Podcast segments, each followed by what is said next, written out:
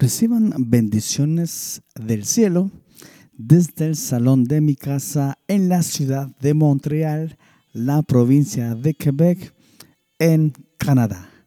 A todos y a cada uno de ustedes, amados oyentes, a este su podcast como agua en el desierto. Podcast que está pensado para personas que están con la necesidad de Dios con la necesidad de la revelación de Jesucristo y con la necesidad de la presencia del Espíritu Santo en nosotros. Como dice el canto que estábamos escuchando al principio, el título del canto es Atráeme a ti. Para esas personas que quieren estar cada vez más cerca de su amado, está pensado este es su podcast. Así que a todos ellos, bienvenidos. Seguiremos entonces con la lectura de este tremendo libro de este igual tremendo escritor, A. W. Tozer. El título del libro es El siguiente capítulo después del último. Y en este episodio igualmente traeré tres capítulos bastante cortos, bastante resumidos, bastante pequeños, pero intensos en información, intensos en presencia, intensos de un espíritu de un hermano sediento por la presencia de Dios y sediento por enseñarle a la iglesia los principios básicos del cristianismo. Entonces empezaremos con la lectura.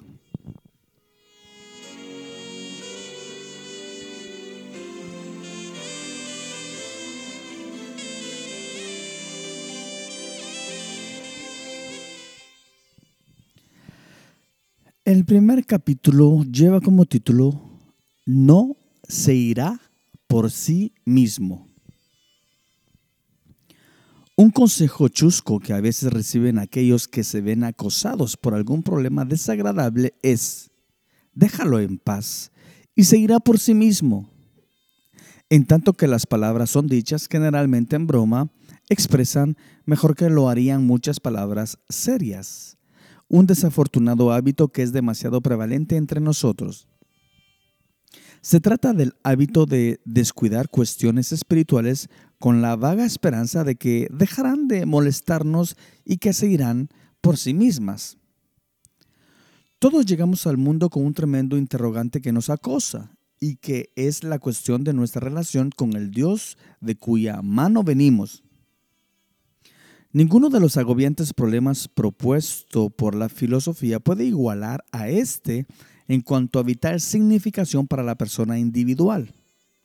Es tan importante que se puede decir con propiedad que ninguna otra cuestión existe en realidad hasta que ésta no haya sido recibido, perdón, respuesta.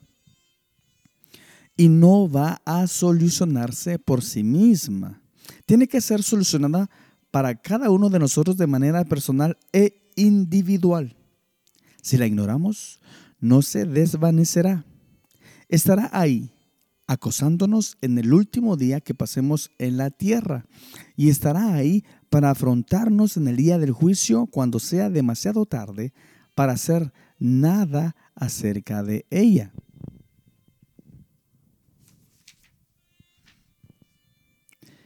Esta pregunta no es meramente de carácter filosófico, ni siquiera meramente teológico es estrictamente personal.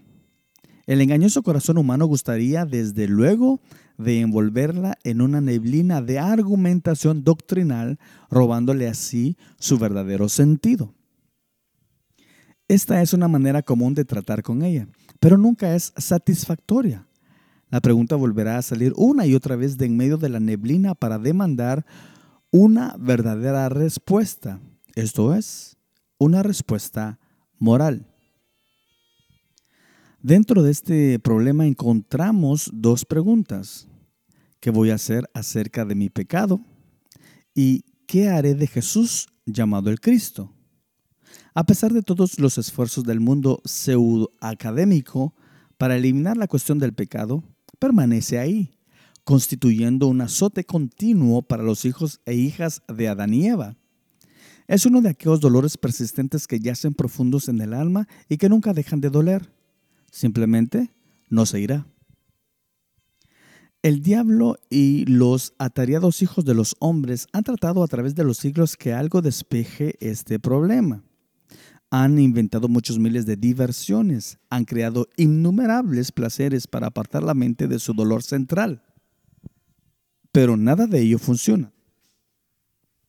El pecado sigue siendo el primer problema del mundo. La segunda pregunta, ¿qué haré de Jesús? Es la respuesta a la primera porque Jesús vino a salvar a los hombres de sus pecados. Respondamos a la segunda de manera correcta y la primera quedará automáticamente resuelta. Si acudimos a Jesús con nuestro pecado sobre nosotros y sin más esperanza que su misericordia, seremos de cierto liberados de la antigua maldición.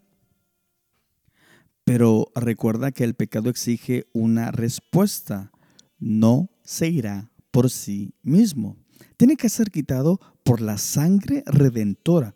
Y la sangre redentora nunca fue derramada por ningún otro cordero más que el cordero de Dios.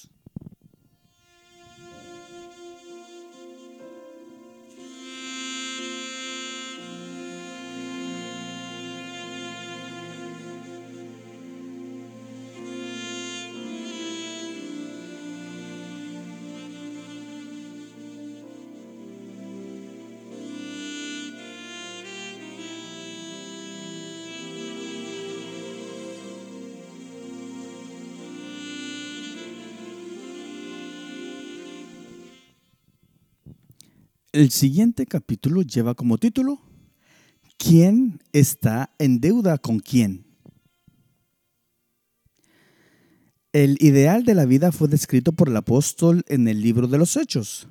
David, habiendo servido a su propia generación según la voluntad de Dios, durmió. Proponemos que sería difícil, si no imposible, mejorar esto abarca toda la espera de la religión, enunciándose como se enuncia en tres direcciones. Dios, el individuo, la sociedad. Dentro de este sencillo triángulo tiene lugar todas las posibilidades, actividades, todas las posibles actividades humanas. Para cada uno de nosotros solo pueden haber estas tres dimensiones. Dios, yo mismo, otros. Más allá de esto no podemos ir, ni debiéramos siquiera intentarlo. Si servimos a nuestra generación, habremos llevado a cabo todo lo que es posible para cualquier ser humano. David fue lo suficientemente inteligente para servir a Dios y a su generación antes de dormir. Dormir antes de haber servido a nuestra generación es algo realmente trágico. Es bueno dormir por fin, como lo han hecho todos nuestros nobles padres, pero es una calamidad moral dormir sin haber primero trabajado para bendecir al mundo.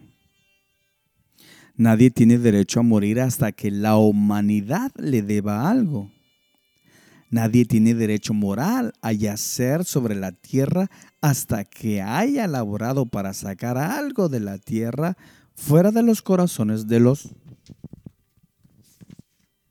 de los hombres hasta que haya ayudado a liberar a los hombres de la tiranía de aquella misma tierra y les haya enseñado la vía a aquel reino que permanecerá después que hayan desaparecido los cielos y la tierra. La religión de David tenía implicaciones sociales, pero no era un mero activista filántropo, ni un remendador de los males del mundo. Todo su servicio fue rendido conforme a la voluntad de Dios. Fue la cualidad divina en su ministerio lo que lo hizo inmortal. Son muchas las buenas acciones que se pueden llevar a cabo sin efectos finales permanentes. Un enfermo que trabaja para sanar los males de otro enfermo puede construir un espectáculo conmovedor, pero difícilmente puede dar descanso al alma, por cuanto los dos morirán después. Pero el servicio que puede traer el toque sanador de Dios a la vida humana es infinitamente preferible a cualquier otro. Es la voluntad de Dios que trae la eternidad al afán humano. Debiéramos recordar que si debemos servir a nuestra generación, debemos dedicarnos a ello ahora mismo, porque nuestra generación no estará mucho tiempo aquí. Isaac Watts escribió, El tiempo, cual corriente imparable, a todos sus hijos arrastra. Vuelan ellos, olvidados como un sueño. Muere al principiar el día. Todos hemos nacido en deuda con el mundo y esta deuda aumenta según vamos envejeciendo. Si somos sabios en el espíritu, nos afanaremos en volver las y poner al mundo en deuda con nosotros. Esto solo podemos hacerlo sirviendo al mundo según la voluntad de Dios antes que sea demasiado tarde.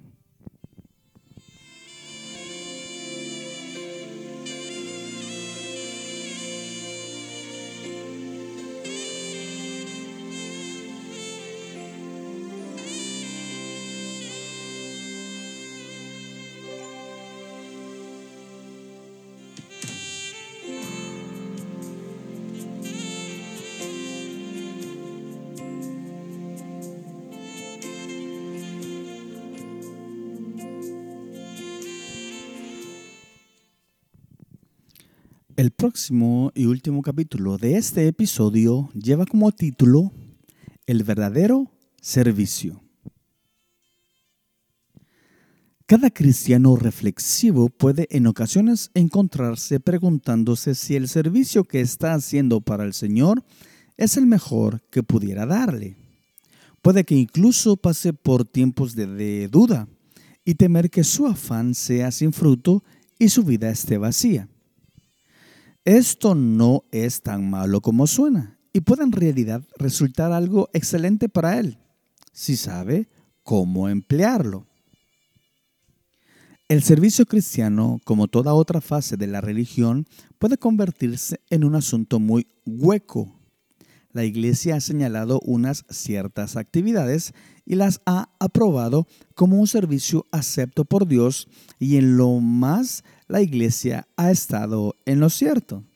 Pero se debería tener presente que no es el tipo o la cantidad de obra lo que caracteriza al verdadero servicio, es la calidad. Cuando estemos ante el tribunal de Cristo, será muy poco lo que se oiga de números o de tamaño. Lo único que contará entonces será la calidad moral. Si somos sabios, daremos atención ahora a la cualidad de nuestro servicio. Es evidente que será demasiado tarde para arreglar nada cuando hayamos acabado nuestro turno de servicio y tengamos que presentar cuentas.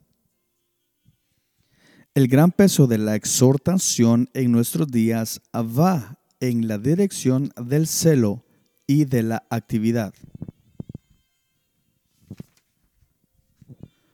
Pongámonos en acción.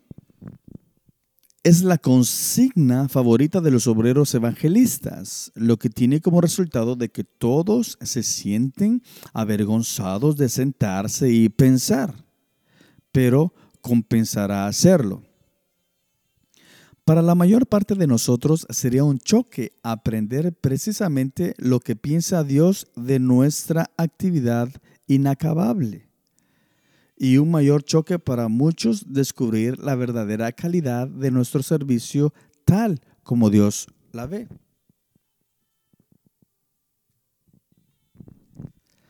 Porque no toda la actividad religiosa es acepta delante de Dios ni siquiera cuando parece producir resultados y llevar a cabo cosas. El Señor no mira como mira el hombre. El servicio cristiano, para ser acepto delante de Dios, tiene que ser lo sano y sincero. Todo aquello que se hace por hábito no es aprobado. Todo lo que se hace de una manera rutinaria queda muy por debajo del nivel de calidad que se espera de nosotros. El cántico rutinario, el sermón predicado por no otra razón que porque vuelve a ser domingo, el diezmo echado en la bandeja, el testimonio dado porque parece que es lo que se debe hacer, nada de esto resistirá a la mirada escudriñadora de Dios. En el servicio cristiano, el motivo lo es todo, porque es el motivo lo que da a cada acción su calidad final.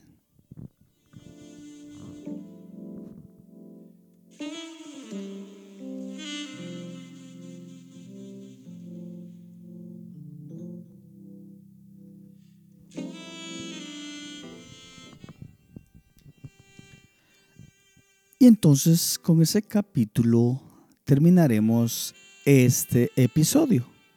Muchas gracias a todos y a cada uno de ustedes. Y como lo dije al principio, lo repito nuevamente. Reciban bendiciones del cielo a todos y a cada uno de ustedes. Nos vemos en la próxima.